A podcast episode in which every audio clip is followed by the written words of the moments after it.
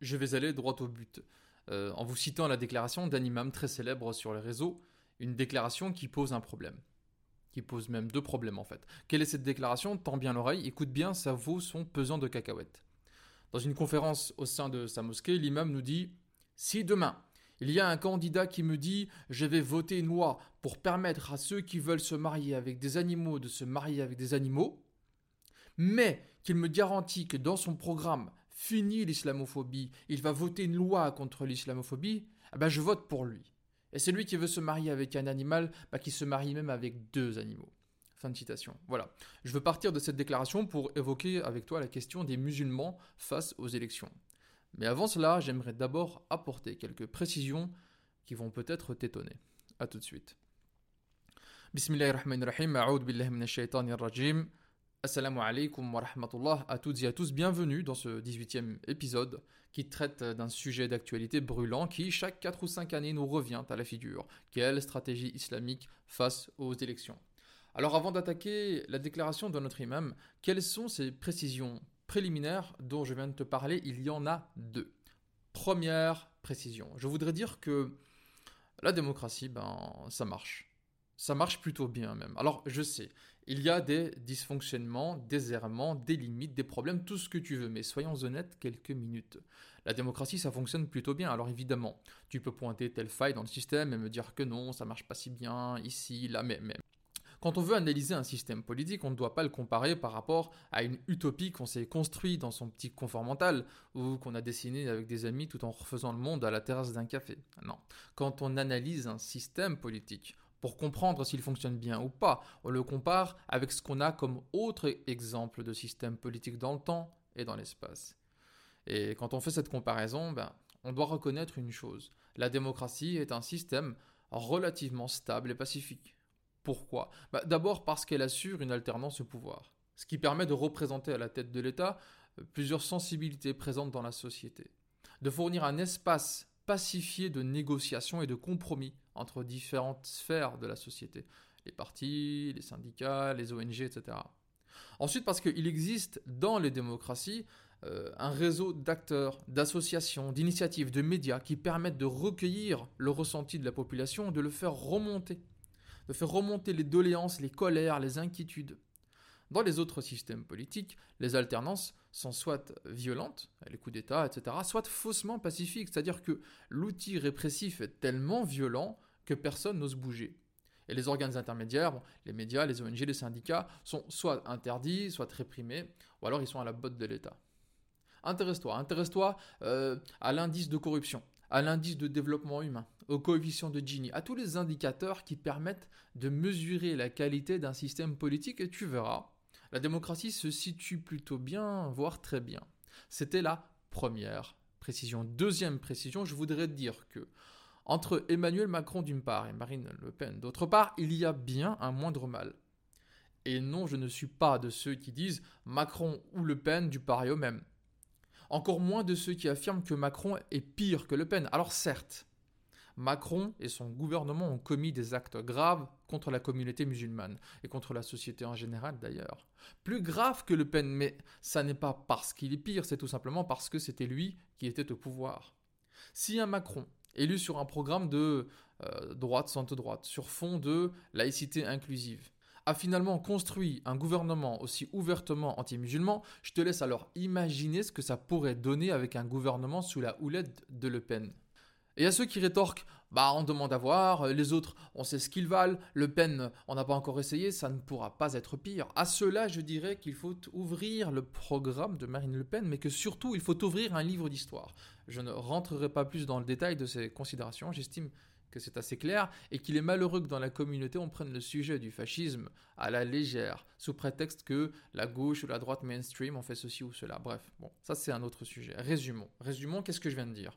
Que la démocratie, bah c'est pas si mal, que Le Pen, c'est clairement pire que Macron, par conséquent, assez logiquement, bah je vais t'appeler à voter pour euh, Macron. Hum, hum, hum, pas si simple. Et pour t'expliquer pourquoi c'est pas si simple, revenons à cette fameuse déclaration de notre prédicateur. Que disait-il déjà? Ah oui, voilà. Si le candidat me garantit que dans son programme finit l'islamophobie, alors je vote pour lui. Et celui qui veut se marier avec un animal, bah, qui se marie même avec deux animaux. Voilà ce qu'il nous disait. Il y a deux idées dans ce passage. Chaque idée pose un énorme problème. Le premier problème, c'est la première partie de la phrase. L'imam nous dit Si le candidat me garantit une loi contre l'islamophobie, alors je vote pour lui. C'est une vision d'une naïveté presque touchante sur la manière dont fonctionnent les choses de la politique.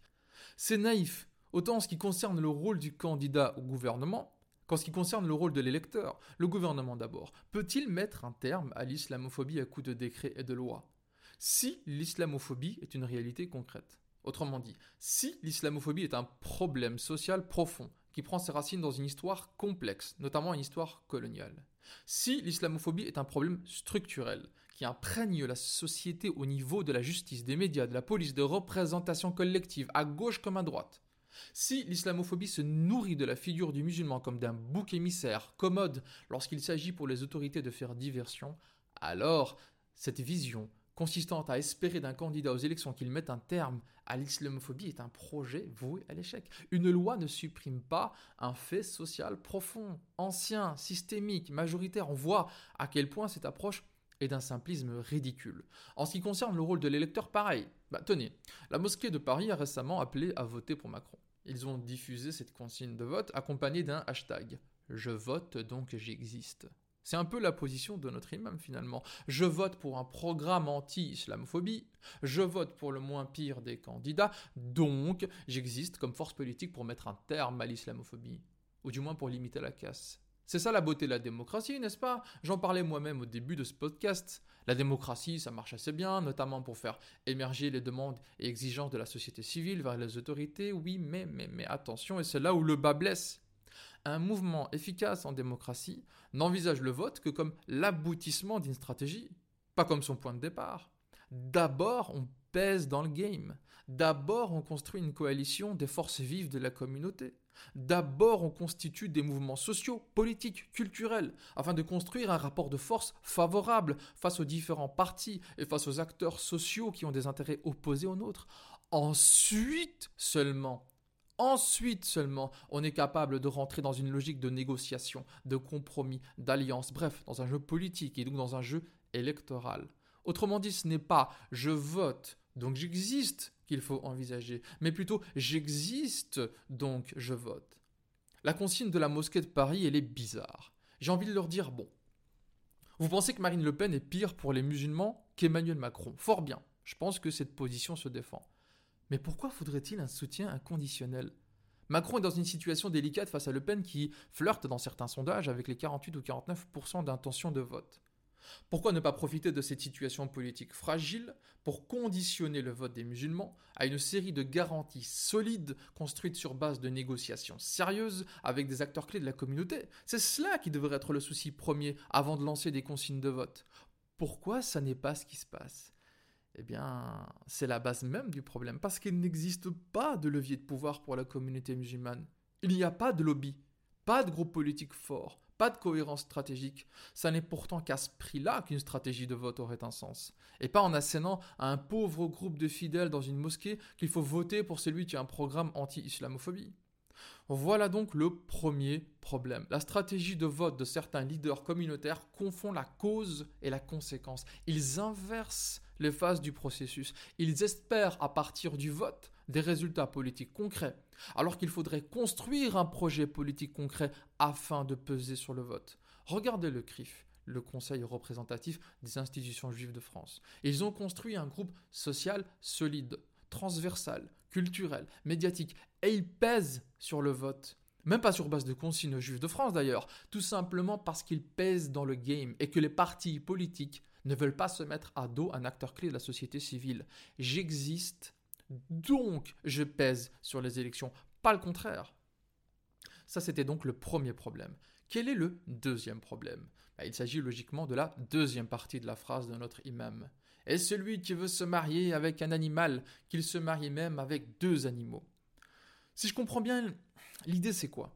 L'idée c'est Tant que pour les droits des musulmans, on a atteint euh, un minimum syndical, le droit de, porter le voile, le droit d'ouvrir une mosquée et deux ou trois bricoles du genre, tant que ces droits sont assurés, alors je me fiche de savoir comment la société et ses valeurs évoluent.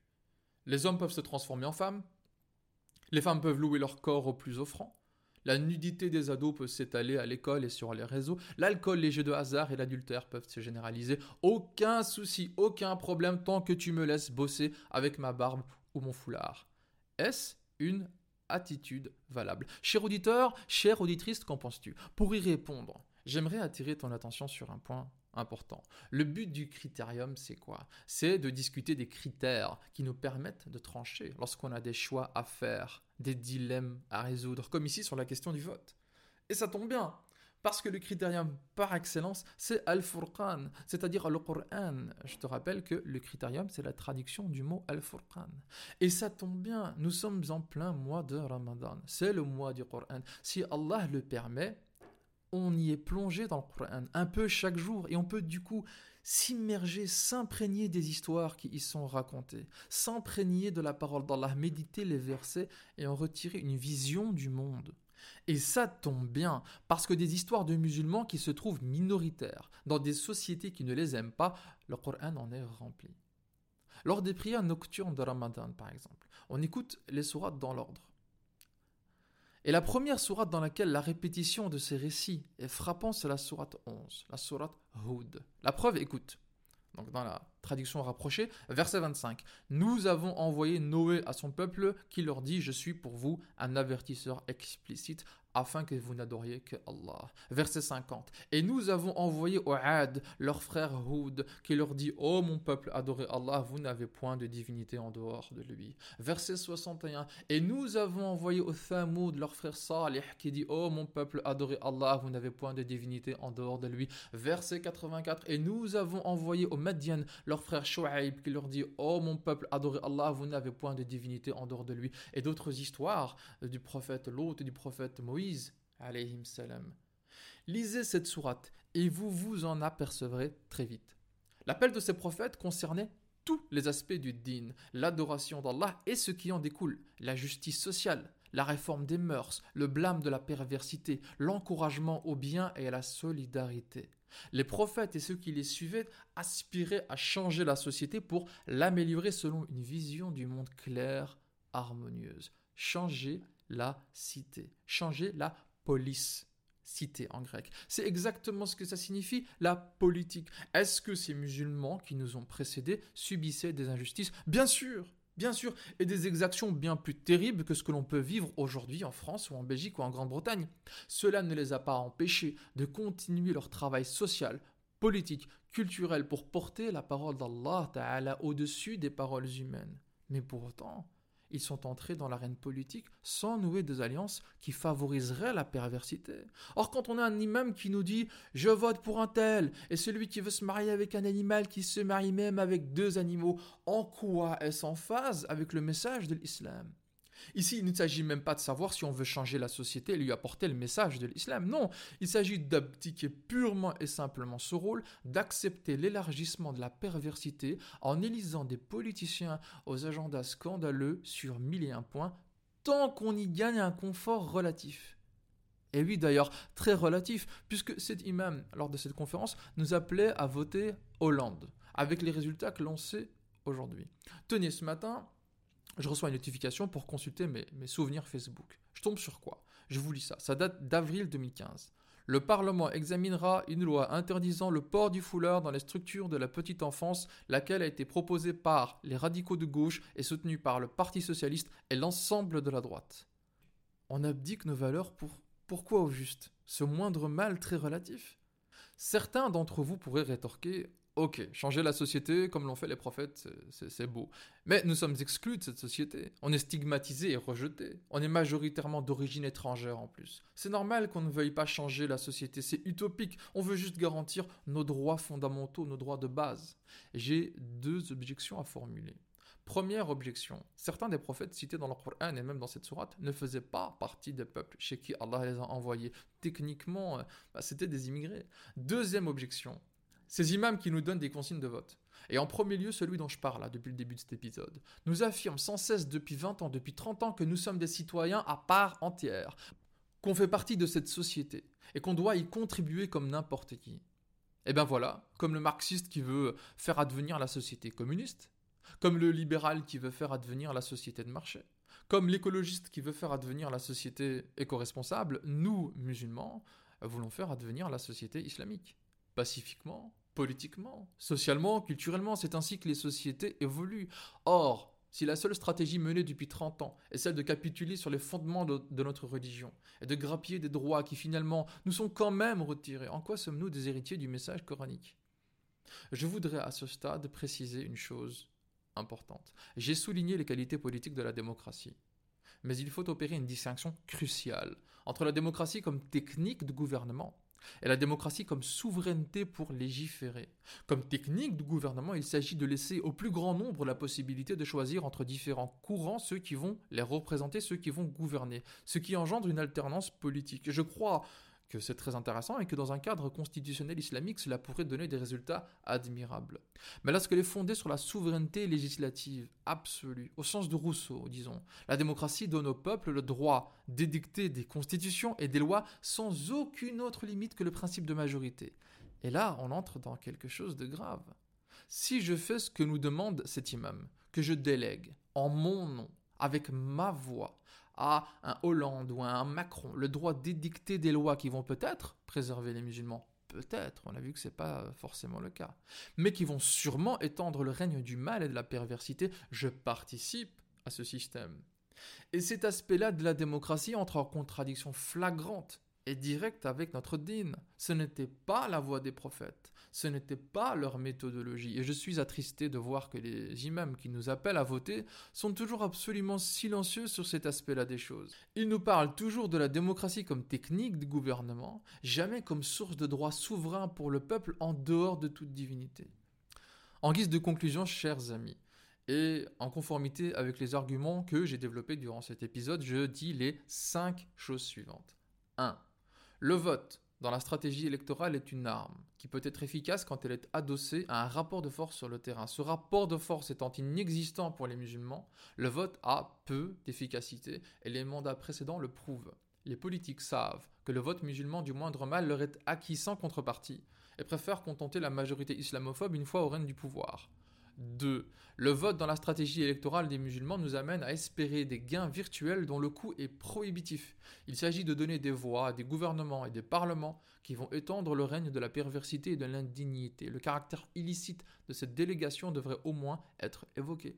3. Cette prise de parole n'est pas un appel à la résignation et à se retirer de tout projet politique. Au contraire, c'est un appel à revenir à la politique au sens noble du terme, inspiré du Coran et de la Sunna. C'est un appel à réformer la société tout entière et pas à grappiller des droits périphériques pour citoyens de seconde zone. Si nous devenons des moteurs de changement, nous n'aurons même pas besoin de voter. Tandis que les consignes de vote de tel imam ou de telle mosquée démobilisent les musulmans en les transformant en mendiants de la politique.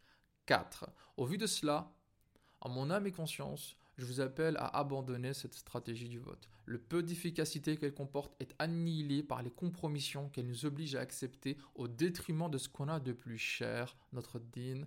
Et enfin, 5. Lorsqu'on lit le récit des prophètes, on comprend que non seulement ils ne cautionnaient pas le mal, mais qu'en plus ils luttaient contre le mal. Si nous sommes trop faibles pour suivre leur voie, quitte à ne pas lutter contre les fléaux sociaux, au moins, au moins ne participons pas à leur développement.